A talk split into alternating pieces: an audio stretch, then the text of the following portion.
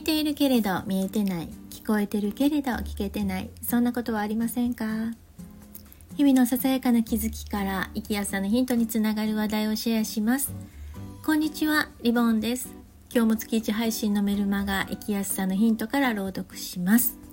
え今月は最近読んだ小説から思い出した大変な事態を乗り切る視点それをテーマにしました、えー、その本は私たちの世代はというタイトルで著者は瀬尾舞子さん大阪生まれの50歳の方です。この本はコロナ禍の渦中から10年後の様子を描いた作品なんですね。まだ完全にコロナは収束したとは言えない状態なので私は将来への影響をまあ想像しつつ、まあ、心配しつつ読み進めた感じです。でこの本を読んで私たちはあの好むと好まざるとにかかわらず時代の影響を受けてるとつくづく感じました。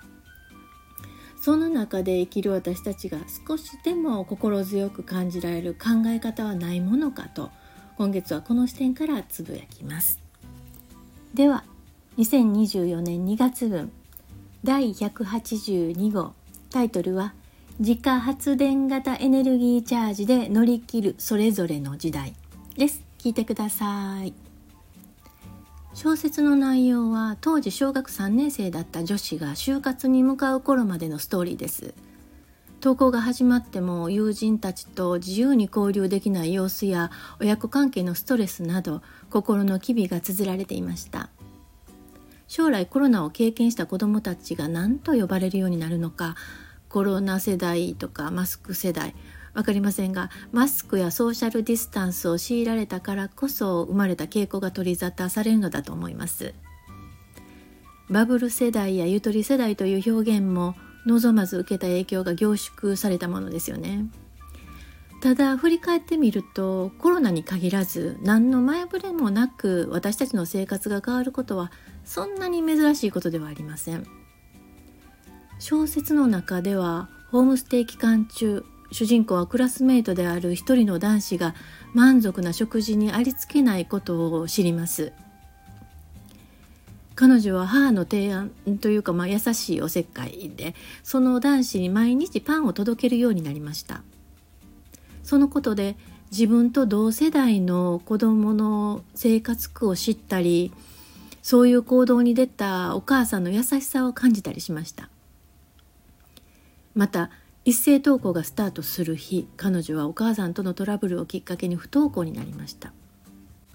彼女は引きこもり生活の中コロナを機にネット上で知り合った同学年の女子やパンを持っていった男子との心の支え合いを経てティーンエイジャーへと成長していきます。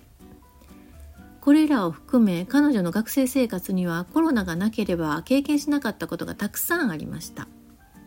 そして紆余曲折の後に彼女は子供と触れ合う職に就き自らの経験を生かします。ストーリーはハッピーエンドの感もありますけれどコロナがなければなかったで他の展開が広がっていたはずです。私たちの人生は8割の偶然によって左右されると言われる通り計画通りに進まないことの方が多いです。目標を持って計画を立てるのは大切だと分かりながらも自分の意図に関係なく降りかかる出来事によって良くも悪くも将来は変わります。改めてこのことを意識すると一体何を軸に歩めばいいのかなんて思いに駆られます。時代を揺るがす非常事態に限らず風邪一つひいただけでも発熱すれば日常の生活はガラッと変わるわけです。また人生スパンで言えば失業や病気家族の死その他にも地面ごと揺れ動き手も足も出ない状態に襲われることもありますそれなら思い通りにならない未来を心配するよりそれを目の前にした時の身の処し方や考え方を工夫できる自分になっておくことの方が賢明ではないかと思うのです。災難が降りかかってきた時の身の処し方や考え方。そこで思い浮かんだのが想像の病という視点です。この想像はあのイマジネーションの想像じゃなくてクリエイティブの方を作るという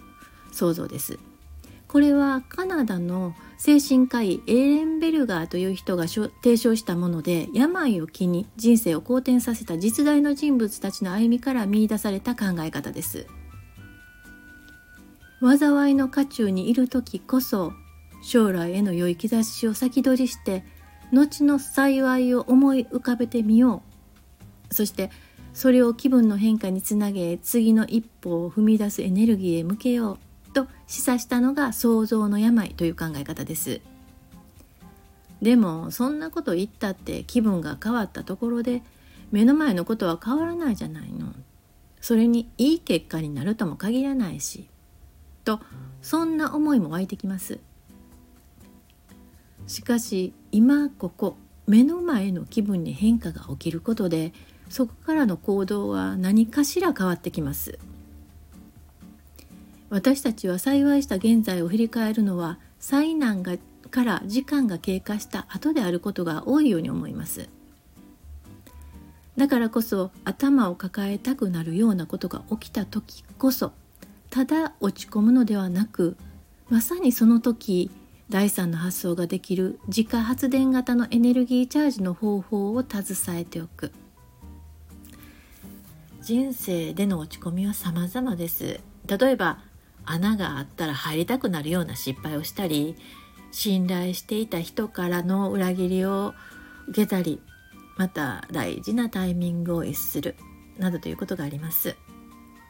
それに加えて光が見えてこないことで孤独になり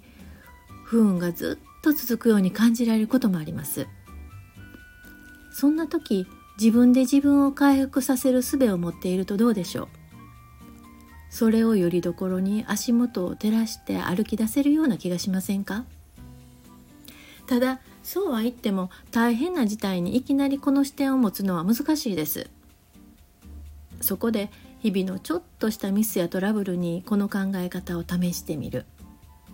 例えば忘れ物を落とした時。これをもっと重要なものを忘れないようにする警告だったのかもとかまたスマホが故障した時いいタイミングで修理をするチャンスが来たのかもとか、うん、電車に乗り遅れた時予定通りの電車に乗っていたら良くないことが起きたのかもなどどうしてこうなるのよと悔いが湧く時こそたとえこじつけであってもいい感じで心の折り合いをつけられるように癖づけておく。周囲との支え合いで乗り越えるのも大切ですが肩代わりしてもらえない精神的負担を負った時頭を切り替える柔軟さは心強い杖になってくれます。体力アップにジム通いも必要ですがいざという時のためにタフでしなやかなメンタル作りに心の筋力アップも習慣にしておきたいです。そして今後いつの日かあなたに起こるかもしれない。どうしてこうなるのよ？と後悔したくなる場面で。この視点を思い出してもらえると嬉しいです。朗読は以上です、えー、今回の内容は私自身が体調を崩したことで思い出した視点でもあります。あの今月の初めから、まあ、20年ぶりぐらいに39度近い熱が出たんですね。まあね1週間ぐらい風邪なんですけどね。まだ咳が残っているんですけれどもうん体調を崩すと精神面もより弱くなりますよね。いつもの思考ができなくなるっていう感じ。心が弱った時の対処はもう人それぞれあると思うんですけど乗り切る手段はいくつか持っておいて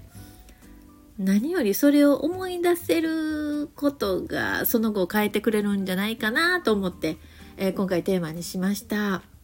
えー、今日も最後まで聞いていただいてありがとうございました。ではまた。